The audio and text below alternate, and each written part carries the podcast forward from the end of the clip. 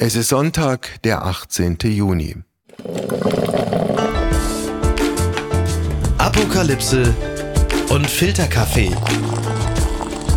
Heimspiel. Das Interview am Sonntag. Mit Wolfgang Heim. Er war Chefredakteur des Spiegel, er war der Leiter des Rechercheverbundes WDR, NDR, Süddeutsche Zeitung und sein Name steht damit für investigativen Journalismus. Herzlich willkommen, Georg Maskolo.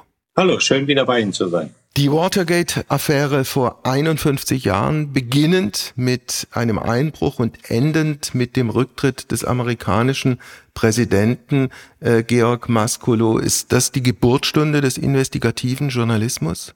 Nicht die Geburtsstunde, aber ganz sicher bis heute ein entscheidender Höhepunkt. Und warum ist das letztlich so? Wir haben Machtmissbrauch und Sabotage an der Demokratie damals erlebt. Und dann hat vor allem allen voran die Medien geschafft, diesen Missstand aufzudecken, die Verantwortlichen bis hin zu Präsidenten Richard Nixon zur Rechenschaft zu ziehen.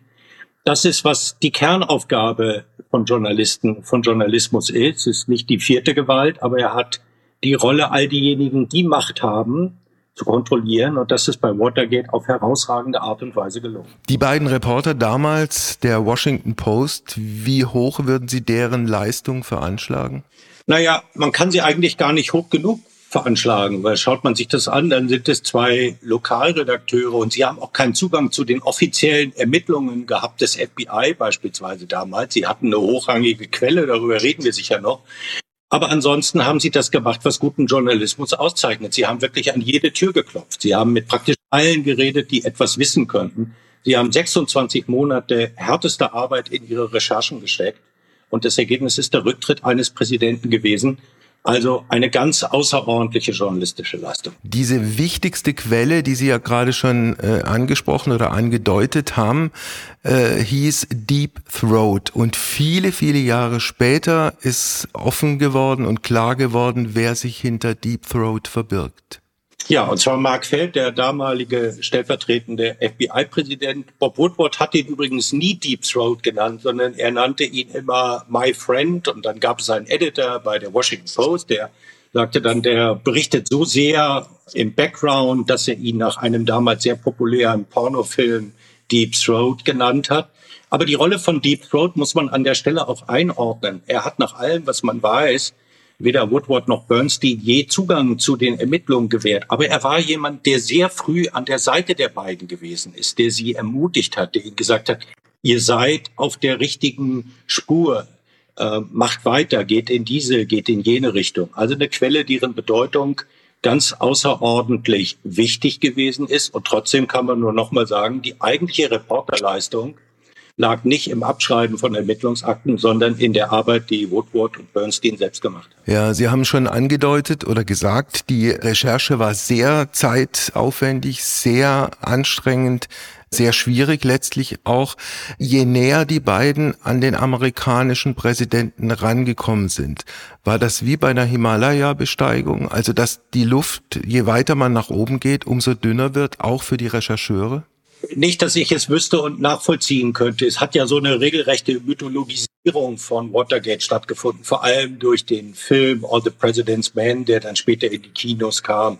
Da stehen die beiden dann nachts vor der Haustür ihres Chefredakteurs und sagen, unser Leben wird bedroht, eine Szene, die es so nie gegeben hat. Und der berühmte Satz Follow the Money, folge dem Geld, ist ebenfalls nie gefallen.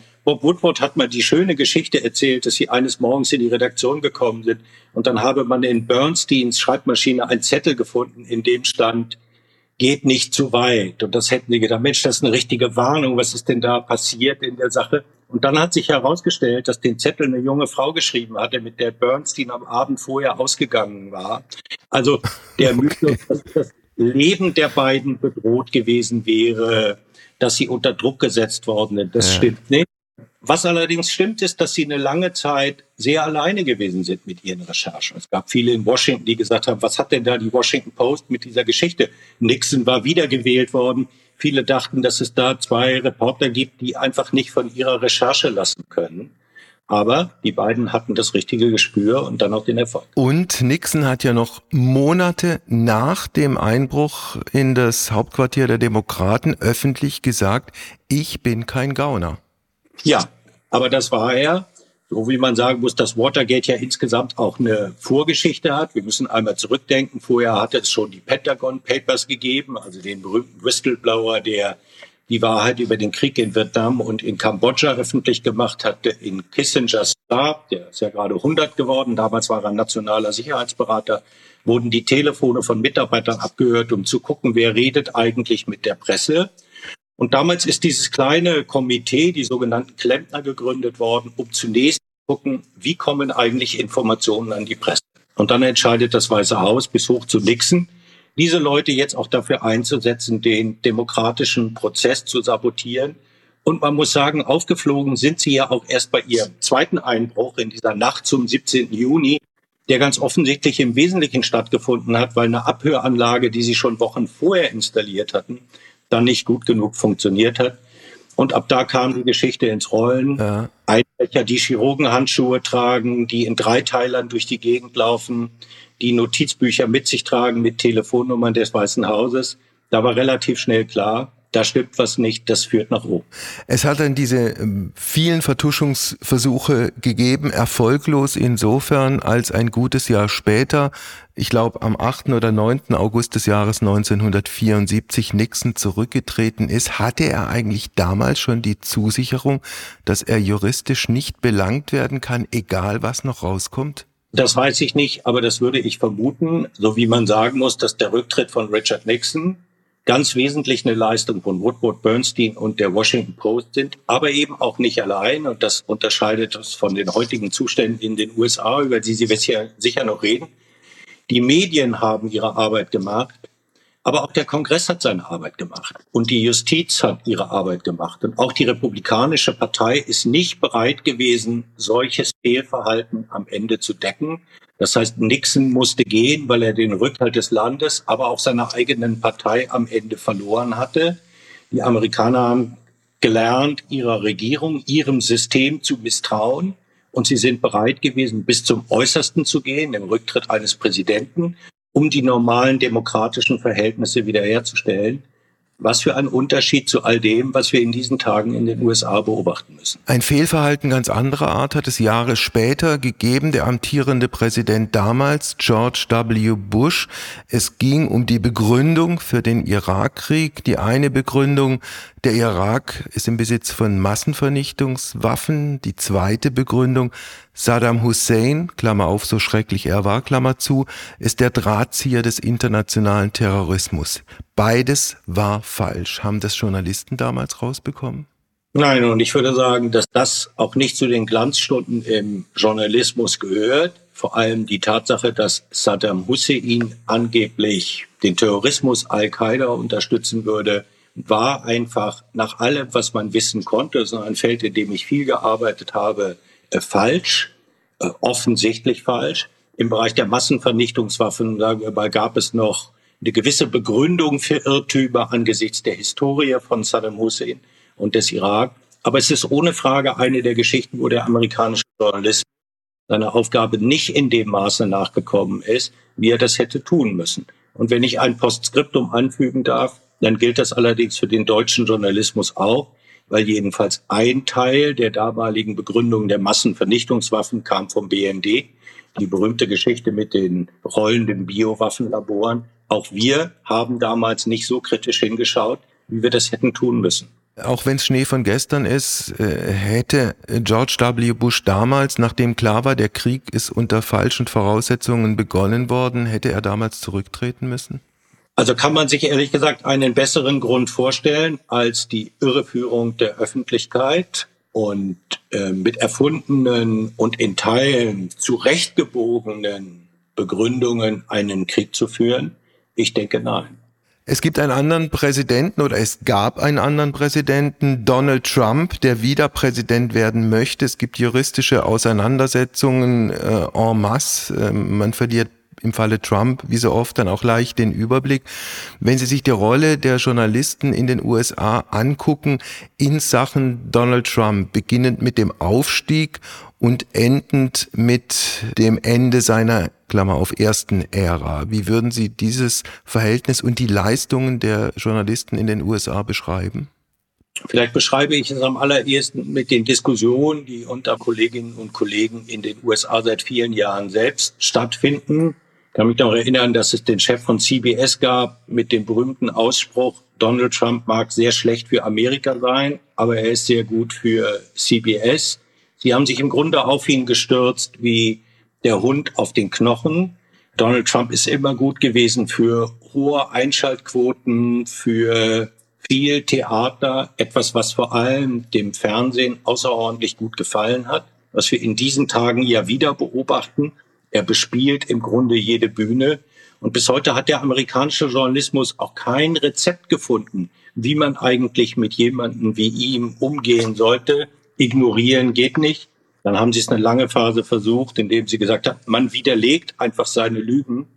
Aber das spielt ja alles in den heutigen USA, ja. muss man leider sagen, überhaupt keine Rolle mehr. Auch äh, was den Journalismus angeht, scheint es jedenfalls von außen betrachtet, Donald Trump geschafft zu haben, zwei Lager entstehen zu lassen unter den Journalisten. Also welche, die ihn bekämpft haben, die ihn fürchterlich finden und andere, die ihm aus welchen Gründen auch immer huldigen. Ist das auch eine, in Anführungsstrichen, der Leistungen von Donald Trump? Ja, wobei ich sagen würde, dass dieses System leider vorher schon entstanden war. Aus den USA kommt bis heute der denkbar beste Journalismus, der man sich vorstellen kann, aber leider auch der schlechteste. Und an der Spitze dieses schlechtesten Journalismus steht aus dem Murdoch-Imperium ein Fernsehsender, beispielsweise wie Fox News, über den Präsident Barack Obama mal sagte, wenn ich mir das anschauen würde, dann würde ich mich auch nicht wählen. Und das Besondere in dieser Form von Journalismus ist, dass es auch gar nicht mehr den Versuch gibt, Fakten und Meinungen voneinander zu trennen, mhm. sondern es ist die Unterschlagung, das Ausblenden von bestimmten Tatsachen. Es ist ein hochgefährlicher Meinungsjournalismus, der ein Bild bei den Menschen entstehen lässt, das hochgefährlich ist. Amerika ist heute eine Demokratie, in der sich mehr und mehr Menschen überhaupt nicht mehr auf das einigen könnten, worüber sie eigentlich streiten, weil so etwas wie ein gemeinsamer Boden, auf dem man sagt, so sind die Fakten und hier streiten wir über die Auslegung. Das existiert immer weniger und verschärft sich in diesen Tagen nochmal. Unter Trump war das Land ja dann irgendwann tief gespalten. Biden ist angetreten, das Land wieder zu versöhnen. Ist ihm das zumindest ansatzweise gelungen? Nein, das kann ich nicht sehen. Wobei, wenn ich mich in meine Zeit in den USA zurückerinnere, im Grunde jeder Präsident, der ins Weiße Haus einzieht, sagt, dass seine wesentliche Aufgabe darin bestehen würde, das Land zu ein und ein Stück bipartisan ist in den USA immer von allen vertreten. Aber die Realität ist tatsächlich eine ganz andere und ich glaube, dass die Verschärfung eher noch zunehmen wird. Und was in diesen Tagen so beunruhigend zu beobachten ist, wenn wir noch einmal zurückschauen auf Watergate, damals hat es dann doch einen Respekt gegeben nicht unbedingt für journalistische Leistungen. Die Washington Post damals schon attackiert worden. Aber beispielsweise für die Ermittlungen der Justiz, für die Unabhängigkeit der Justiz. Die Republikanische Partei ist sehr vorsichtig gewesen, die Grundlagen des demokratischen Systems anzugreifen. Das hat sich heute verändert. Es gibt praktisch keinen namhaften Republikaner, der die Unabhängigkeit der Justiz in Form der beiden Anklagen gegen Donald Trump heute verteidigen würde. Und das ist ein sehr besorgniserregender Zustand. Wie geht es weiter mit Donald Trump? Was denken Sie? Na, es wird so weitergehen, dass jedenfalls Stand heute man davon ausgehen muss, dass er der wahrscheinlichste republikanische Präsidentschaftskandidat ist. Es hat so halbherzige Bemühungen gegeben, ihn loszuwerden, aber ich fürchte, dass das nicht funktionieren wird. Und dann wird er alle Kanäle bespielen mit zwei möglicherweise dann laufenden Gerichtsverfahren und mit einem dann beginnenden Vorwahlkampf und dann einem Hauptwahlkampf. Und es ist letztlich die Rolle, die ihm auf eine besondere Art und Weise, muss man sagen, auf den Leib geschnitten ist. Ob das gute oder schlechte Nachrichten sind, spielt überhaupt gar keine Rolle. Hauptsache, er steht im Scheinwerferlicht, er bespielt alle Bühnen. Dafür hat er leider die besten Chancen. Wir hatten nach dieser ersten Amtszeit von Trump ja gehofft, dass uns das Schlimmste erspart geblieben wäre. Inzwischen wäre ich da nicht mehr so sicher. Und ich glaube, dass man überhaupt nicht überschätzen kann, von welcher Bedrohung eine erneute Präsidentschaft von Donald Trump nicht nur für die USA, sondern auch für unser gesamtes westliches System ist. Werbung. Mein heutiger Werbepartner ist Euro Wings. Es ist äh, in den letzten Monaten so gewesen, dass man an manchen Tagen, wenn es gerade mal wieder 8 Grad und Regen war, schon dachte, ach, ich würde jetzt doch ganz gerne mal vielleicht mal äh, irgendwo anders sein, wo es ein bisschen netter ist. Wie komme ich denn da am schnellsten hin? Oder der eigene Verein ist etwas überraschend in Europa sehr erfolgreich und man möchte ein Auswärtsspiel besuchen und da vielleicht jetzt nicht unbedingt mit dem Lastenrad hinfahren. Und da kommt Eurowings ins Spiel. Das ist die führende Value Airline Europas, die versucht den Menschen auch in turbulenten Zeiten wie Klimawandel, Wirtschaftskrise, global globaler Instabilität oder steigenden Preisen zumindest beim Fliegen ein Gefühl von Leichtigkeit zu geben. Zum Beispiel durch smarte und lebensnahe Services. Und da kommt zum Beispiel die Option Flex Light ins Spiel. Da kann man bis zu 40 Minuten vor Abflug, da kann der Flug ab 10 Euro umgebucht werden. Das ist natürlich fantastisch, gerade wenn man so ein dynamisches Leben führt, wie ich es tue. Außerdem gibt es sogenannte grüne Tarife bei Eurowings. Das bedeutet, sie bieten nachhaltigeres Reisen mit verschiedenen Möglichkeiten an. Gegen einen geringen Aufpreis kann man sich für eine Reduktion oder Kompensation der CO2-Emissionen entscheiden und da fliegt man dann doch mit einem etwas besseren Gefühl. Das bedeutet, die Entscheidung für eine Reduktion der CO2-Emissionen bedeutet eine Entscheidung für nachhaltige Treibstoffe. SAF ist ein Kraftstoff mit bis zu 80 Prozent weniger CO2-Emissionen als herkömmliches Kerosin und wird hauptsächlich aus biogenen Reststoffen wie zum Beispiel Speiseölresten gewonnen. Das habt ihr auch noch nicht gewusst, oder? Ich auch nicht. Finde ich aber großartig. Die reine Kompensation unterstützt zu 100% Klimaschutzprojekte. Für Nachhaltigkeitsoptionen kann man sich sowohl während als auch nach der Buchung des Fluges entscheiden. Mit all diesen Möglichkeiten bietet Eurowings seinen KundInnen ein entspannteres Reiseerlebnis. Also jetzt das gesagt habend, fühle ich mich auch schon deutlich entspannter. Alle Infos zum entspannten Reisen mit Eurowings findet ihr auf eurowings.com und wie immer auch in den Show Notes. Wenn wir uns, Georg Maskolo, den nächsten professionellen Täuscher, Trickser, Manipulateur und Lügner angucken, den gelernten KGB-Offizier Wladimir Putin. Kleine Vorbemerkung deshalb, weil äh, ihre Frau Katja Gloger, Sternjournalistin, früher mal Russland-Korrespondentin, äh, vor vielen Jahren schon mal ein Buch gemacht hat über Putin und ihm letztlich auch wie nahe gekommen ist? Na, sie hat ihn ähm, Anfang der 2000er Jahre schon kennengelernt, damals für, sogar für ein sehr frühes Buch. Sie ist monatelang mit ihm unterwegs gewesen. Sie war bei ihm auf der Datsche, er hat sie mitgenommen zum Fischen, er hat sie mitgenommen auf Reisen. Und sie kam wieder durchaus ein Stück beeindruckt von diesem neuen Mann und hatte gleichzeitig auch früh den richtigen Eindruck, dass es da doch etwas gibt, was bei ihm nicht stimmt. Und Sie haben es gesagt, 2014 hat sie dann noch ein neues Buch geschrieben, Putins Welt, inzwischen mehrfach neu aufgelegt.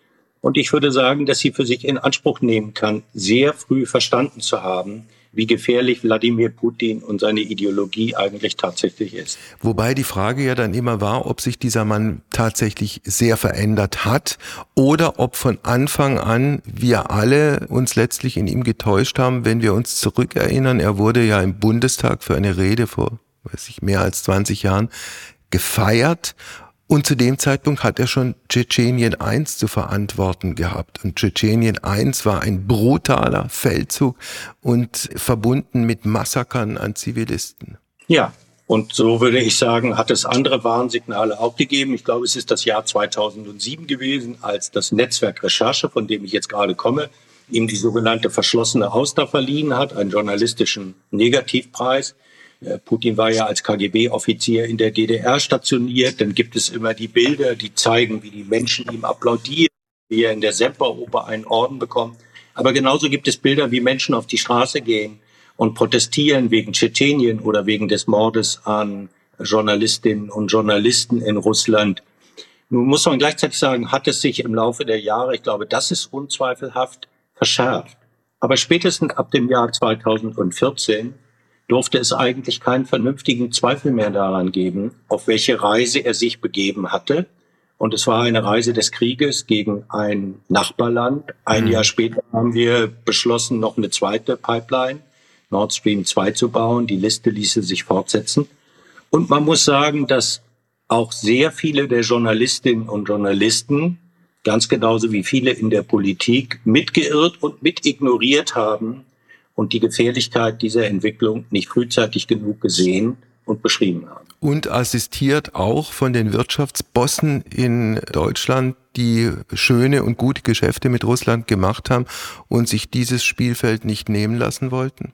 Ja, das ist sicher einer der Gründe gewesen, die zu den wenigen und bisher kargen Erklärungen der 16-Jahres-Kanzlerin Angela Merkel gehört ja, die deutsche Wirtschaft habe es auch gewollt, habe äh, diese Geschäfte machen wollen. Das ist ohne Frage so. Am Ende des Kalten Krieges betrachten wir uns als eine der glücklichsten Nationen der Welt. Wir haben keine Sicherheitsprobleme mehr. Wir machen glänzende Geschäfte mit China und wir beziehen billige Energie aus Russland. Das ist für den Wohlstand, den wir in den vergangenen Jahren und Jahrzehnten gesehen haben, eine ganz wesentliche Triebfeder. Aber genauso wahr ist, dass wir für manche der Bedrohungen blind gewesen sind. Und blind waren wir übrigens, wenn man sich das anschaut, und das gilt nicht nur für Deutschland, sondern für weite Teile Europas, ja nicht nur beim Gas, sondern auch beim Geld. Wir haben ja überhaupt nichts dagegen gehabt, dass noch die krummesten Hunde ihr Geld in Baden-Baden, am Tegernsee, in London, in Paris, an der Côte d'Azur und wo auch immer ausgeben konnten.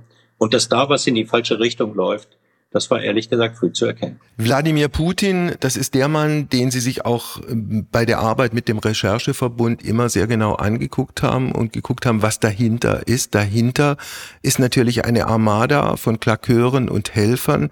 Es gibt Trollfabriken in Moskau, St. Petersburg, die welche Rolle spielen? Wladimir Putin, muss man sehen, ist von seiner Ausbildung her, und ich glaube, im Herzen ist er es geblieben, ein KGB-Offizier. Jeder KGB-Offizier hat in seiner Ausbildung gelernt, dass sogenannte aktive Maßnahmen, also das Beeinflussen von anderen Staaten, von Desinformation, eine ganz wesentliche Rolle spielt. Jeder KGB-Offizier ist verpflichtet gewesen, einen Anteil seiner Arbeit in eben diesem Bereich zu verbringen.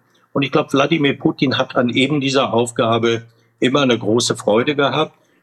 Mir hat mal jemand, der in diesem Bereich gearbeitet hat, die Aufgabe beschrieben und gesagt, stellen Sie sich das bei uns so ein bisschen vor, wie bei einem Arzt, der eine Diagnose stellt, aber nicht, um zu sehen, wie man es heilen kann, sondern wie man es schlimmer machen kann. Und so schauen wir uns Spalt- und Bruchlinien in Gesellschaften an und fragen uns, wie wir Konflikte vergrößern können. Das erleben wir nun spätestens seit dem Hack auf dem Deutschen Bundestag im Jahr 2015. Das haben wir aber übrigens auch erlebt beim Versuch, die Präsidentschaftswahl in den USA zu beeinflussen. Und wenn ich daran erinnern darf, wir reden ja in diesen Tagen so viel über Herrn Prigoschin und über seine eingesetzten Einheiten in äh, Bachmut und an anderen Stellen der Front. Aber eben dieser äh, Prigoschin ist es gewesen, dessen Treufabrik damals ganz wesentlich, eine ganz wesentliche Rolle gespielt hat, den Präsidentschaftswahlkampf in den USA zu beeinflussen. Nach allem, was man weiß, mit der klaren Vorgabe des Kreml, Hillary Clinton darf es nicht werden, Donald Trump muss es werden. Am Ende gewinnt er mit nicht einmal 80.000 Stimmen. Und bis heute können wir nicht sagen, welchen Anteil diese russischen aktiven Maßnahmen und die Desinformation letztlich auch beim ersten Wahlsieg von Donald Trump gespielt haben. Dann gibt's noch in Russland klarerweise die offiziellen Medien, die etablierten Journalisten, vor allem das staatliche Fernsehen. Was fällt Ihnen zu deren Arbeit ein? Ja, ich ähm, schaue abends viel, weil ich nun glücklicherweise, Sie haben es gesagt, eine Frau habe, deren Russisch wirklich ganz außerordentlich gut ist. Also gucken wir nach der Tagesschau dann auch nochmal das russische Äquivalent dazu.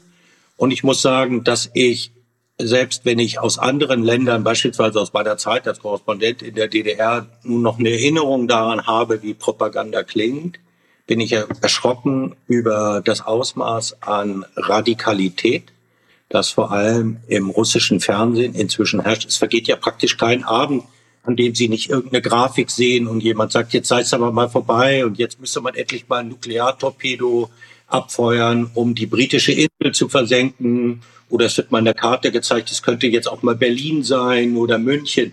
Also der Grad der Radikalisierung, der inzwischen stattfindet im russischen Fernsehen, der ist ganz außerordentlich.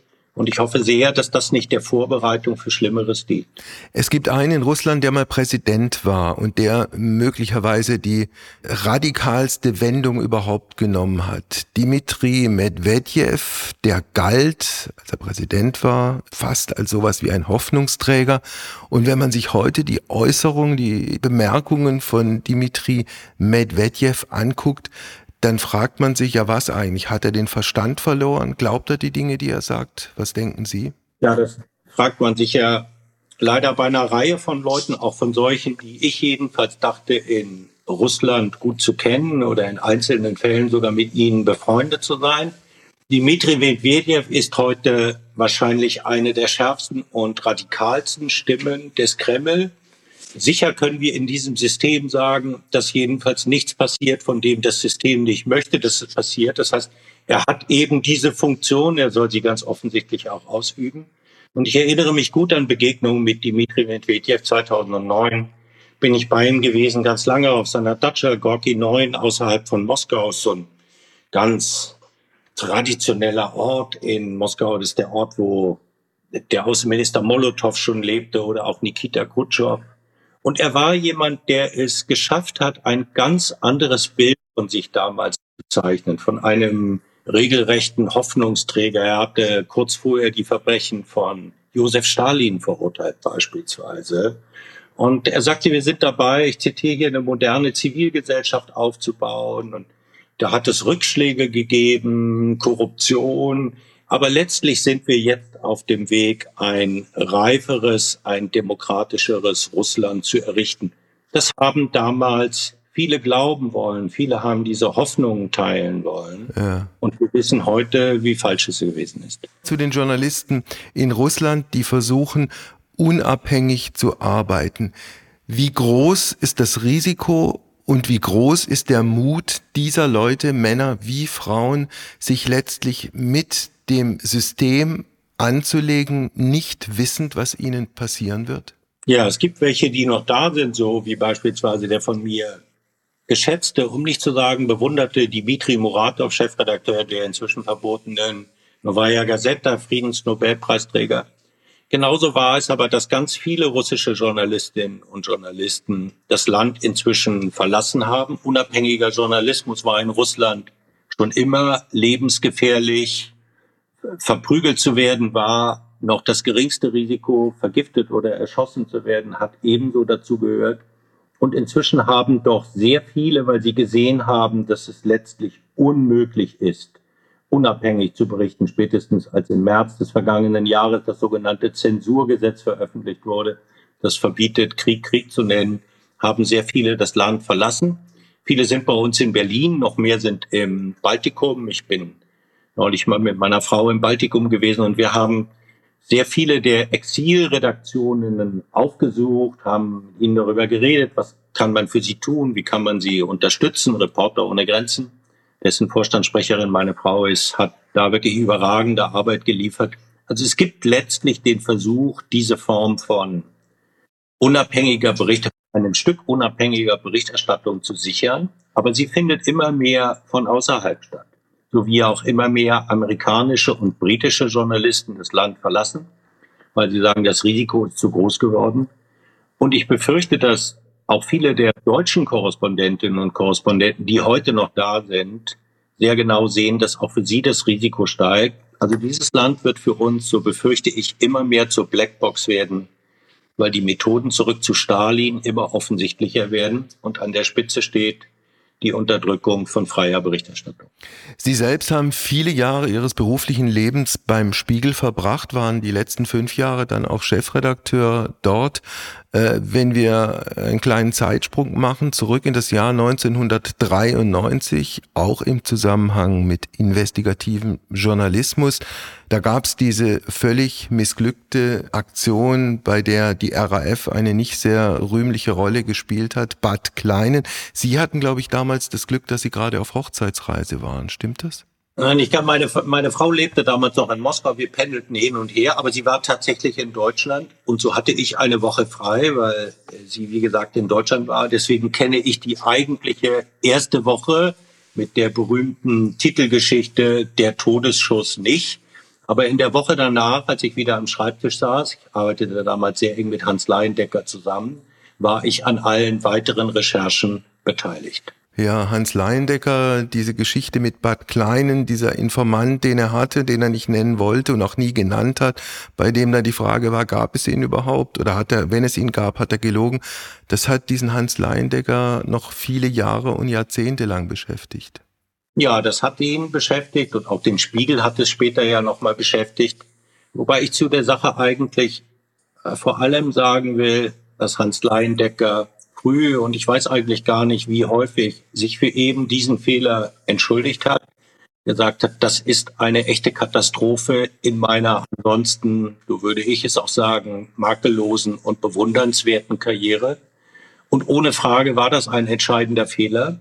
Ich würde mir auf der anderen Seite allerdings wünschen, dass andere Journalistinnen und Journalisten, die ebenfalls Fehler machen, auf eine ähnlich honorige Art und Weise wie Hans Leindecker damit umgehen würden.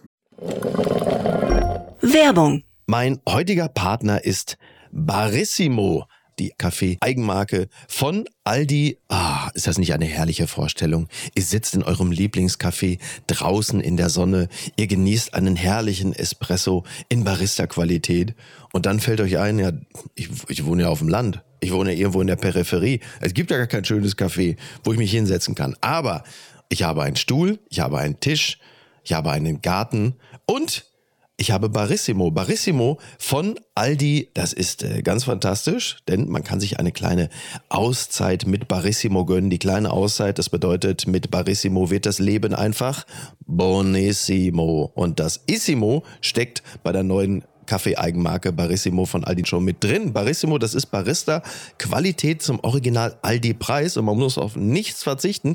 Denn man kann sich seinen Daily Coffee in Barista-Qualität jeden Tag leisten und natürlich auch genießen. Es gibt ganze Bohnen, Kaffeepads, Kaffeepulver für die Maschine und Kaffeekapseln, quasi alles, was das Herz begehrt und für jeden Geschmack ist etwas dabei.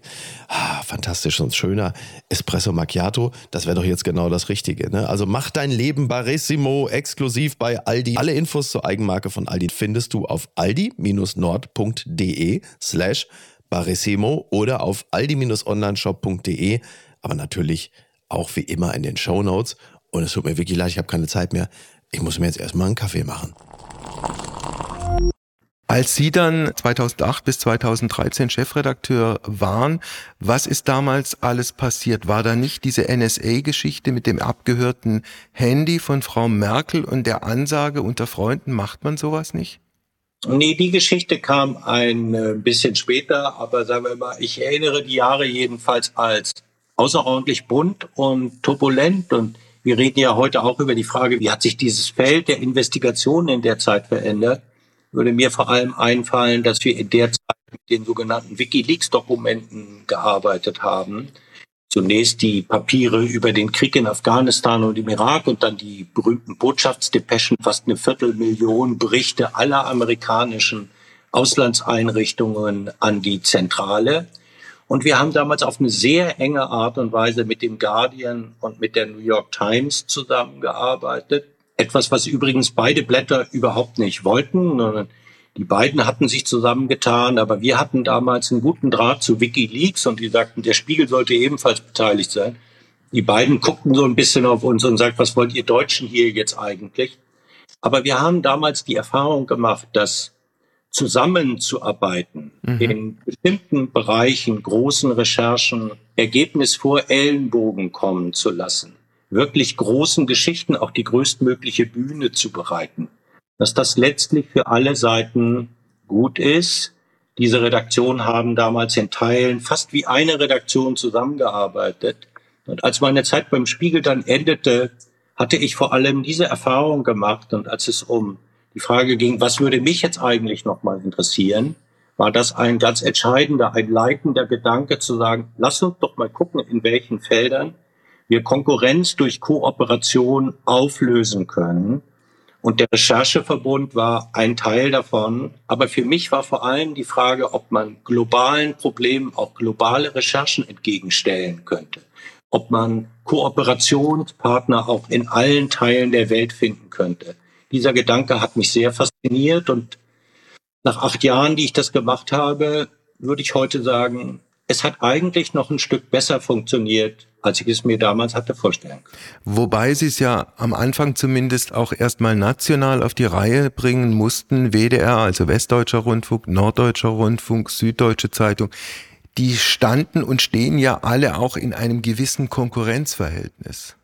Ja, und im Nachhinein muss man auch sagen, ich habe das Glück gehabt, eine Chefredaktion der Süddeutschen Zeitung und zwei Intendanten in der ARD gehabt zu haben, die gesagt haben, lass uns doch einfach mal ausprobieren. Wenn du das jetzt machst, dann glauben wir, dass das ganz gut funktionieren kann.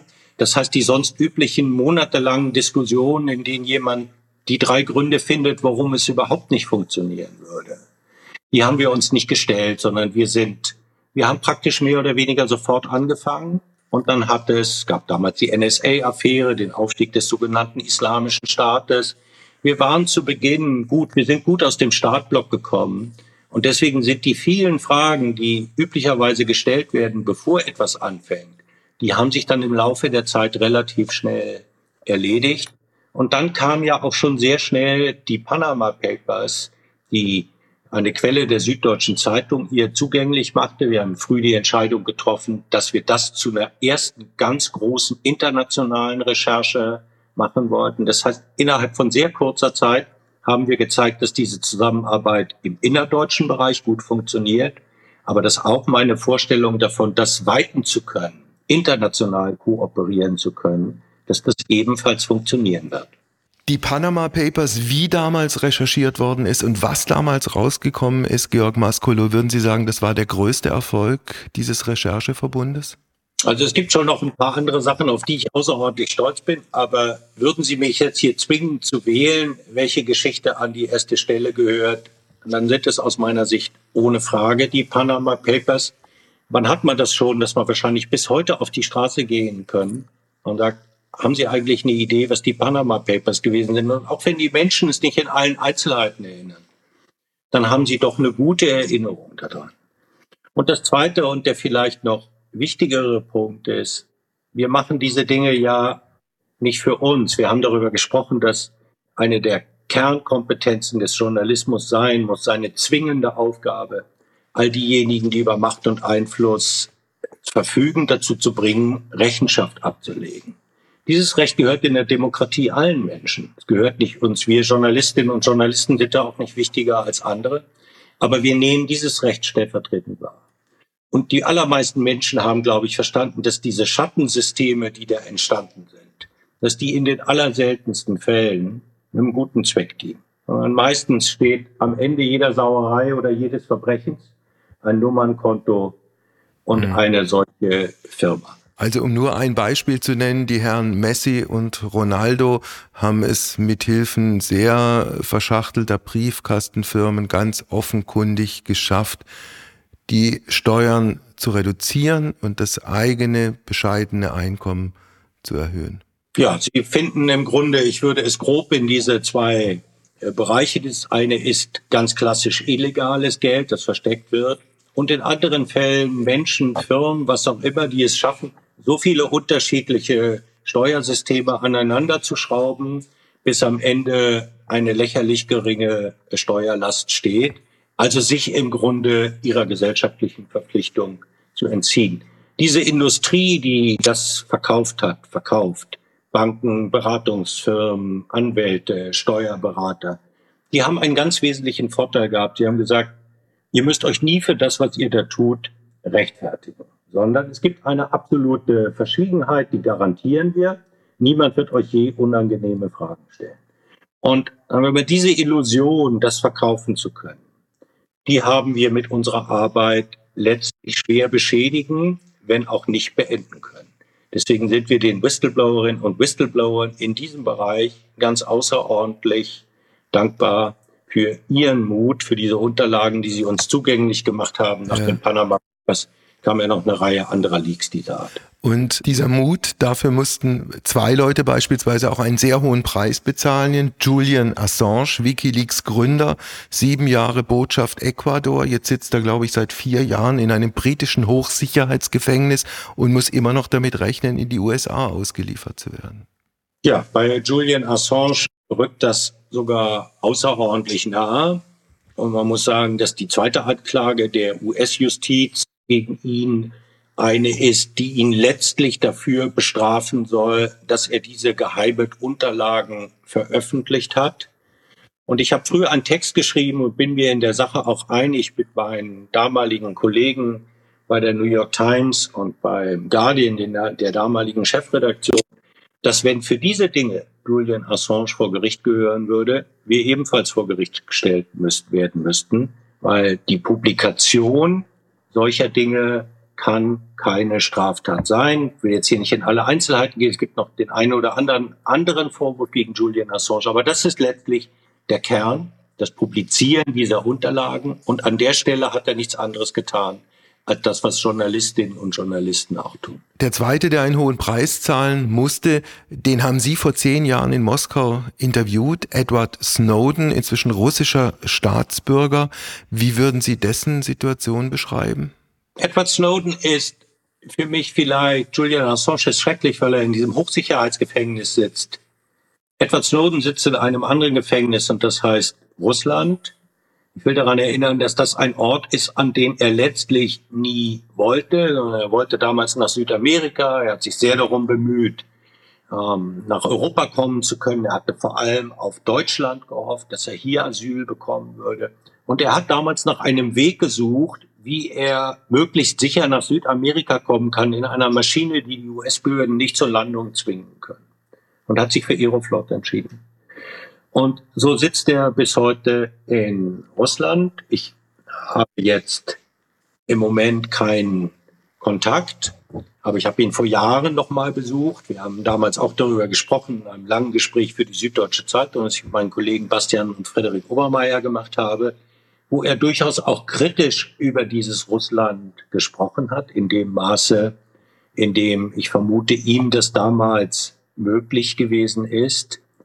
Aber es ist natürlich schrecklich, dass jemand mit seinen Vorstellungen und Überzeugungen, was Demokratie angeht, heute an genau dem Platz gelandet ist, wo all diese Werte in den denkbar schlechtesten Händen sind. Es gibt ein anderes Beispiel, äh, Georg Maskolo, für, für investigativen Journalismus, bei dem Sie auch involviert waren. Und ich glaube, das liegt Ihnen auch bis heute sehr am Herzen.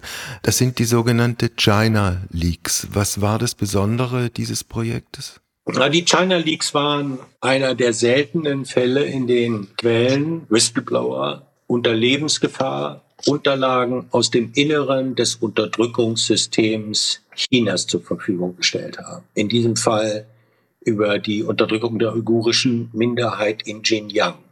Und jetzt haben wir immer mal erlebt, dass mutige Menschen bei uns in Deutschland, in den USA, in Großbritannien das tun.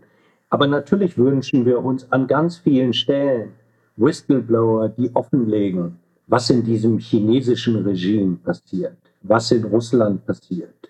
Und ich applaudiere den Menschen, die dort den Mut aufbringen, weil das Risiko, das sie in diesem Fall eingehen, natürlich nochmal substanziell größer ist als in den Fällen, die wir besprochen haben.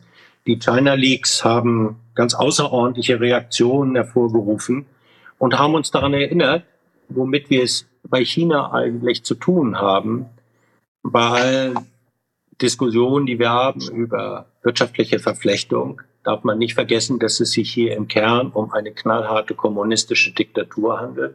Eine solche, von der wir Anfang der 90er Jahre gedacht haben, dass sie auf dem Rückzug wären.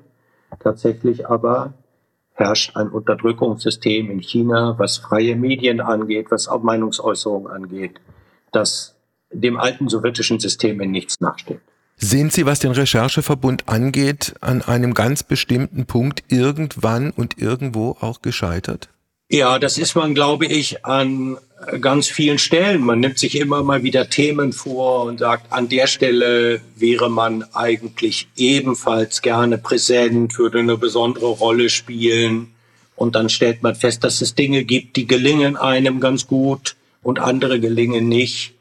Aber trotzdem schaue ich auf diese acht Jahre mit einer großen Freude zurück, weil ich ja auch an vielen anderen Orten sehe, dass die Kooperation, die heute so selbstverständlich geworden ist, auf internationaler Ebene, aber auch auf nationaler Ebene, das ist ähm, ein Prinzip, das sich durchgesetzt hat. Später ist ja zum Beispiel noch eine weitere äh, Vereinigung gegründet worden, Forbidden Stories. Das ist eine Reaktion gewesen beispielsweise auf den Mord an unserer Kollegin auf Malta.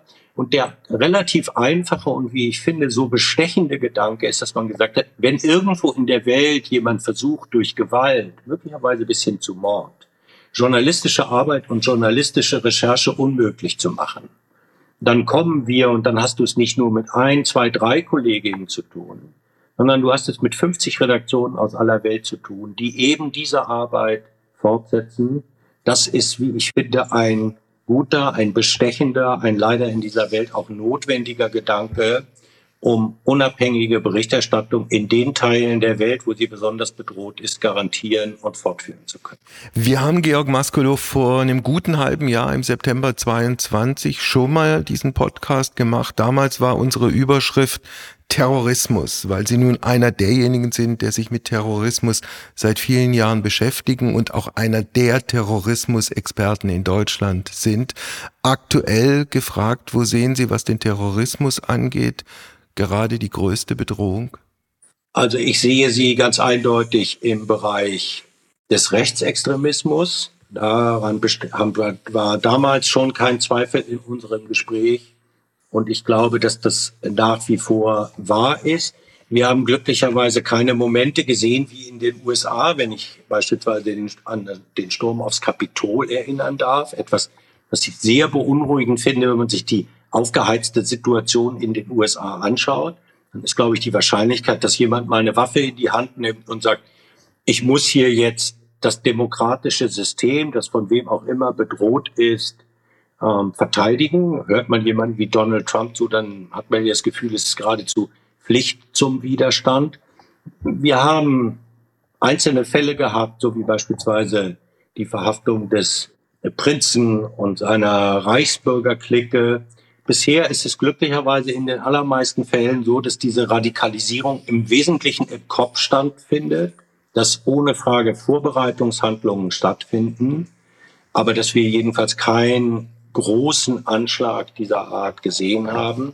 Aber ich würde nicht darauf wetten, dass das so bleibt. Wobei man vielleicht auch noch dazu sagen sollte, es stehen Landtagswahlen im Osten Deutschlands an, äh, bei dem möglicherweise die Partei, die zumindest zu Teilen rechtsextremistisch ist, dort dann die stärkste Partei beziehungsweise die stärkste Fraktion im jeweiligen Landtag wird. Ja, das ist bedrückend und ich nehme an, wir wollen jetzt heute nicht über das Heizungsgesetz und über die Fehler der Ampel sprechen, aber treten wir einmal einen Schritt zurück. Dann war natürlich die Entscheidung des Verfassungsschutzes zu sagen, diese Partei ist jedenfalls in weiten Teilen offen rechtsextremistisch. Der Versuch, so wie es in der Demokratie auch vorgesehen ist, dass eine dafür zuständige Institution ein großes Warnschild aufstellt und sagt, bis hierhin und nicht weiter. Und was immer ihr an Kritik am politischen System zu üben habt, entscheidet euch nicht für diese Partei, weil sie bewegt sich außerhalb des demokratischen Spektrums.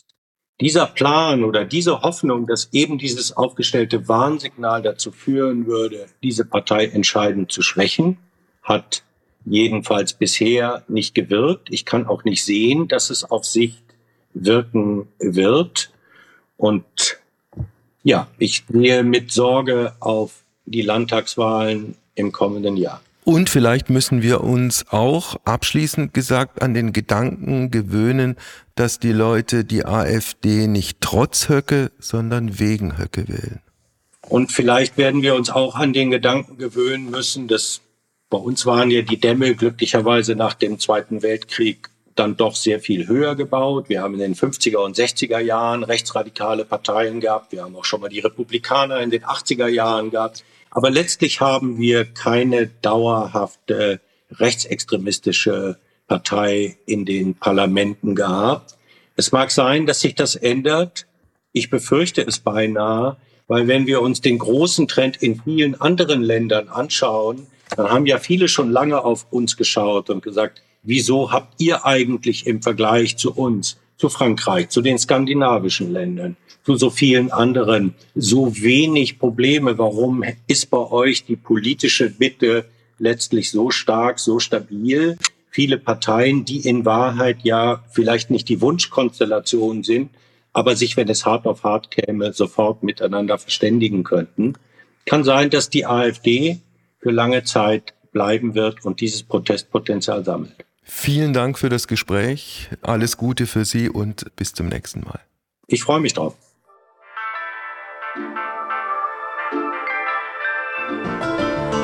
Heimspiel. Apokalypse und Filterkaffee ist eine Studio Bummens Produktion mit freundlicher Unterstützung der Florida Entertainment. Redaktion Wolfgang Heim. Executive Producer Tobias Baukhage. Produktion Hanna Marahiel. Ton und Schnitt Mia Becker.